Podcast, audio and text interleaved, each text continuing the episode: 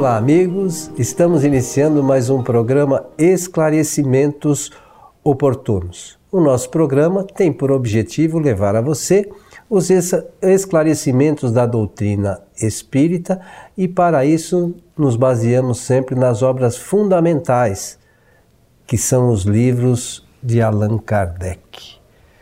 Seu Milton Filipelli, mais uma vez, e como sempre, ao nosso lado. Isso mesmo, e é com alegria que me encontro aqui ao seu lado é, para a realização de mais um programa, junto aos nossos técnicos também, para emitir aqui considerações a respeito da doutrina espírita. A nossa saudação envolve o nosso melhor desejo de que os bons espíritos nos ajudem sempre. Dizendo isso, nós queremos expressar o nosso sentimento mais profundo é a nossa certeza de que, pensando assim, os espíritos bons nos ajudarão. É isso aí. Para isso precisamos pensar direito, né, Milton? É, esse é o detalhe é, principal, não é? Como pensar, porque a nossa ligação com os espíritos, de acordo com a orientação da doutrina, se dá através do nosso pensamento. Pensando, nós nos ligamos aos espíritos que também tem a mesma qualidade de pensamento. Então, por isso desejo, que a gente precisa pensar direito, né? Eu desejo que os bons nos ajudem, nos protejam, nos auxiliem, é preciso que mantenhamos pensamentos dessa qualidade, de bondade. É isso aí. O seu Milton, temos aqui mais uma questão que. Vamos ver aqui se a gente pode abordar. Diz assim a pergunta que foi encaminhada. Em situações difíceis, uma mãe é, tenta desesperadamente contra as forças da natureza, um tsunami aqui no caso, e tem preso pelas mãos dois filhos. Tem que soltar um para salvar-se como o Espiritismo estuda isso? É uma coisa difícil, né? Imagine, isso aí é uma, é uma, uma prova, uma. Porque não pode ser uma loteria, né, Milton? É uma coisa é, difícil, né? É a apresentação de um quadro desesperador, né? Se não me engano, tem um filme que a mãe, eu assisti o filme que a mãe passa, tem um tsunami, eles estavam numa, num lugar de praia lá e o local sofreu um tsunami e a mãe passou por essa situação, depois se perdeu dos filhos, depois no final deu tudo certo, mas enfim, passou por momentos desesperadores, né? É, eu penso, eu estou aqui pensando que a pessoa quer saber se a mãe deve realmente soltar a mão que está segurando um filho para salvar-se. Então ela, para salvar-se, ela vai sacrificar um filho. É, é assim mesmo? É, a, a, a, acho que a proposta é essa, né? Bom, se a proposta é essa, então nós temos que examinar com um certo cuidado, mas também saber que a vida continua, que a gente precisa entender que quando há casos assim extremos, na necessidade suprema, Kardec, no livro dos Espíritos, vai falar sobre a situação de aborto e que em um momento de salvar a mãe em, em prejuízo, digamos, né, em detrimento do, do, nascimento de um outro ser, que dependendo é, dessa situação, a ciência pode se ocupar do, de um prejuízo do, do que ainda não nasceu, né? Daquele que ainda não existe e, e para. Bom, então, estou fazendo essa conjugação de reflexões para dizer o seguinte: é claro que nós já aprendemos, e, e eu faço questão de é, repetir, porque esse é o ponto essencial do conhecimento espírita no que respeita a nossa vida enquanto encarnado. Tudo que nós passamos ou é uma prova ou é uma expiação. Se é uma prova, é o arbítrio do espírito. Ele escolhe aquela prova ou aquelas provas para ele próprio medir o grau do seu adiantamento espiritual e também de quanto pode suportar as aflições eh, psicológicas decorrentes de uma situação grave. Isso são, são as provas. E as expiações são as consequências ou efeitos naturais das causas que ele produziu em, em, nesta encarnação e também em qualquer das vidas anteriores.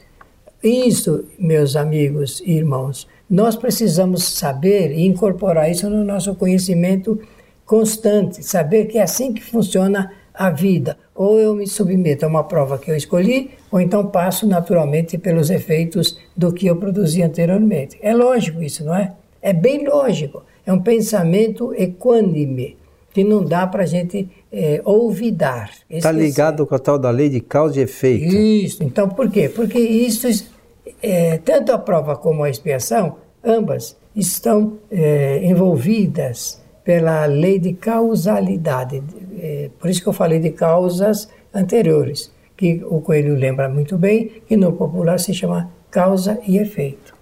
Posso, posso... Então, só, só para completar o pensamento, essa eh, circunstância em que a pessoa apresenta esse quadro desesperador, ou é uma prova, será uma prova, ou será um efeito, uma expiação natural de que o, do que o espírito tem que passar.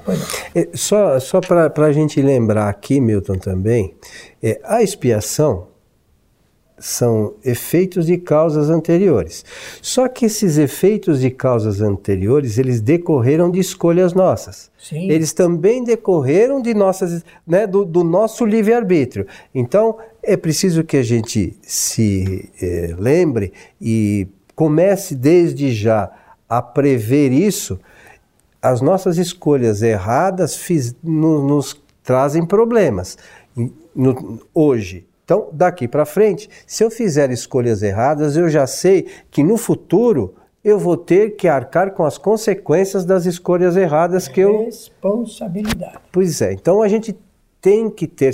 Ah, mas é efeito de causa do passado. Pois é, mas lá no passado a gente não sabia que isso decorre do nosso, do nosso mau uso, vamos chamar assim, do livre-arbítrio. Por isso que Kardec eh, fala de uma maneira muito é, ponderada de que a maior parte dos males que nós passamos, nós os passamos por incúria própria. Se não todos, né? É, ele tomou cuidado é. de fazer algumas exceções em que o espírito, direto ou indiretamente, se vê envolvido tal. Mas sempre será ou uma prova ou uma expiação. Nesse caso, convém a gente explicar é, bem essa situação das provas, porque muitas provas escolhidas, escolhidas pelo Espírito, chegam ao ponto de levá-lo para uma ação de desespero. Muitas provas. Ele não previu a, o desespero, a desesperança no momento em que estará passando as provas. Ele não previu isso mas, é, é, como consequência, se vê envolvido dramaticamente numa situação e esse desespero que mostra que ele se torna impotente para uh, administrar o que ele próprio escolhera, e nesse momento, ao que era uma prova, passa a ser uma provação. A provação é o grau maior de, de, de, de desespero do espírito que está é, chegando à conclusão que ele não tem condições de suportar o que ele próprio escolheu. Ah, mas então, como é que fica isso dentro das leis de Deus? Fica dentro de uma normalidade, porque nós já sabemos, com a doutrina espírita, que quando o espírito ele reconhece que ele é incapaz de passar uma determinada prova, ele pode levar isso para uma outra situação no futuro, nesta ou em outra é, encarnação. Então, ele pode transferir é, é esse quadro é, de impotência no momento para ele adquirir mais condições de passá-lo na encarnação seguinte. Mas aí fica esse assunto. Muitas pessoas que a gente vê, conhece, está passando por essa situação de desespero, de desesperança, de angústia, sofrimento, solidão terríveis, porque eh, está na razão direta de uma provação que ele próprio criou. Olha que interessante. Então é criação do espírito sempre, direta ou indiretamente. É, por vezes, o que você está dizendo, vamos ver se eu entendi. O espírito, a, o espírito faz a escolha das provas, né? Se não me engano, é a questão 258 do livro dos Espíritos, está lá a escolha de provas. E aí, só que ele, ele não prevê a extensão dessas provas até que ponto pode chegar, né? É, o que vai desencadear com aquela coisa que ele escolheu. E aí que pode, às vezes, se transformar em provação, é isso? E aí o espírito realmente entra num grau de desespero e que precisa ser ajudado.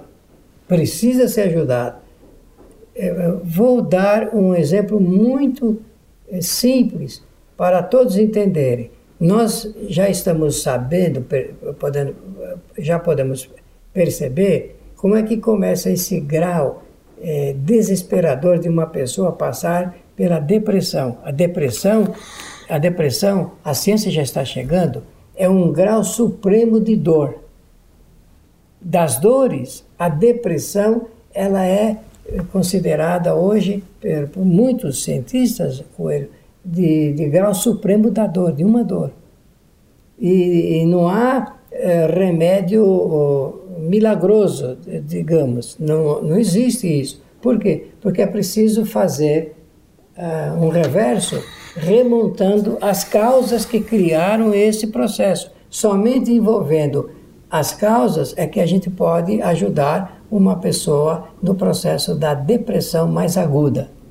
Eu não estou falando de uma, de uma tristeza passageira de uma semana, duas semanas, um mês, dois meses, não. Estou falando de uma recorrência que hoje é examinado até por associações internacionais como indicativo de um, da maior das dores que um espírito pode passar. Kardec falou, e nós até fizemos um programa sobre o tema, e a maioria das pessoas não associam, né, como a gente fala, sobre melancolia, né? Exatamente. Então, pedi licença a você para fazer a indicação da leitura apropriada para todos entenderem qual é a diferença entre provas e expiações, provas e provações. É o capítulo 5 do livro Evangelho segundo o Espiritismo. É uma obra digna de um estudo mais sério dentro de todas as ordens psicológicas, porque realmente eh, remonta aí aos estudos da nossa humanidade de por quais razões nós vimos passando por esses dramas. E cada um tem o seu. Cada pessoa tem a sua própria extensão de dor relacionada com isso, ou provas ou expiações.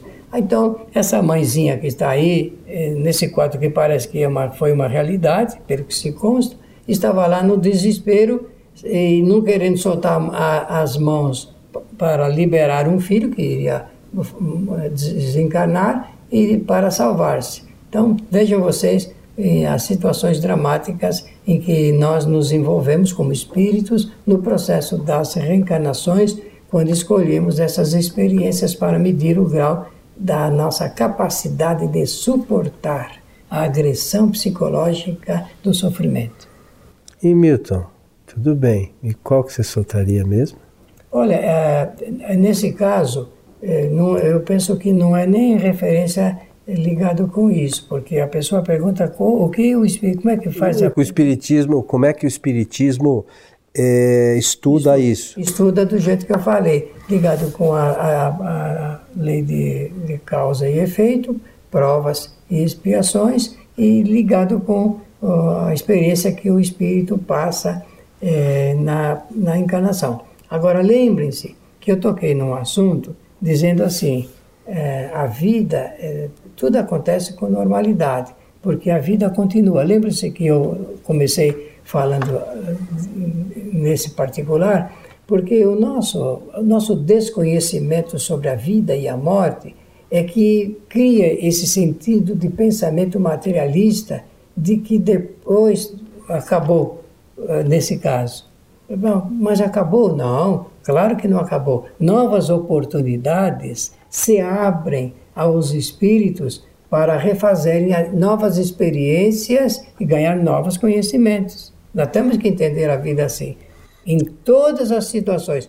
Porque senão, meus amigos, nós chegaremos ao, ao, a um processo de loucura uh, com o pensamento materialista de que nada adianta sofrer, nada adianta passar por dificuldades e tal e tal. E nós sabemos que não é assim a realidade. É, situações todas são efeitos de causas, né? Isso né? Mesmo. Mas não deixa de ser para uma mãe, mas eu fico pensando, você está comentando aqui, eu fico só pensando na situação, né? A mãe é, fazendo isso, ela na cabeça dela, naquele momento, naquela angústia, ela deve passar assim: o que, sol, que eu soltar, eu vou matar. É como se ela fosse matar. É uma situação difícil, né? É, é, tudo bem que eh, toda, toda essa, essa toda teoria, essa né? teoria espírita é maravilhosa, está tudo certinho, é isso que vai acontecer. Mas no momento, no momento e, e, a gente passa por esses momentos, como você falou, existem circunstâncias que a gente, é, as provas se transformam em provações e aí a gente tem que escolher. Tem que escolher. E por isso que nós não podemos, é, na teoria, é, sentir o que na prática, o que somente na prática o espírito sente quando está naquela situação. Não estando naquela situação, para nós é muito confortável e cômodo fazer qualquer tipo de opção, não é verdade? Porém, eh, cada um de nós já passou e vai passar continuará passando os momentos eh, de teste, de desafios, o que o Herculano Pires chamaria de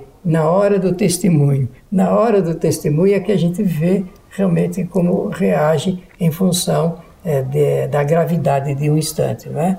Então isso vale para esse caso do tsunami, mas vale também para casos de morte armada, de, de, situações em que o espírito se vê envolvido dramaticamente com um momento terrível. É, nós vemos, é, é engraçado, é, nos, em alguns atendimentos que a gente faz lá de, na nossa casa de espíritos, Milton, então, às vezes, no caso, por exemplo, de obsessão, né? É, alguns espíritos vêm relatar que aquele outro espírito que ele está perseguindo naquele momento, numa encarnação anterior, que matou ele, que não sei o que, faz aquele todo aquela, é aquele né? e, e, é verdadeiro. É. O, o, espírito ele, ele vê aquele momento. Em algumas circunstâncias que na hora ali é, a gente percebe, aí a gente pede ajuda ao, aos orientadores da casa para que aquele espírito possa ver, ter a visão do que ocorreu com esses espíritos numa encarnação anterior que é a tal da lei da causa e efeito, porque aquilo é feito de uma causa. Né? Como você mencionou, essa situação da obsessão que ocorre, vamos dizer, hoje, é efeito de uma causa. A situação que eles passaram entre eles, que o Espírito está se relatando, está relatando, é verdadeira, não é mentira. Só que ele não vê a causa anterior que levou aquele é fato. Verdade. E na infinita maioria das vezes, na encarnação anterior, ele, quando vê aquilo, quando o quadro é mostrado para ele, o espírito que está sendo o obsessor na, e reclamando de uma situação, na encarnação anterior, ele que ele gerou uma causa exatamente igual. Ele está passando, é, a, a, situação que ele passou foi consequência né, de, uma, de uma encarnação anterior. E aí ele, num primeiro momento, ele não se dá conta. Fala, não, não é possível que eu tenha feito isso. Mas depois ele cai na... Cai na realidade e começa a raciocinar, né?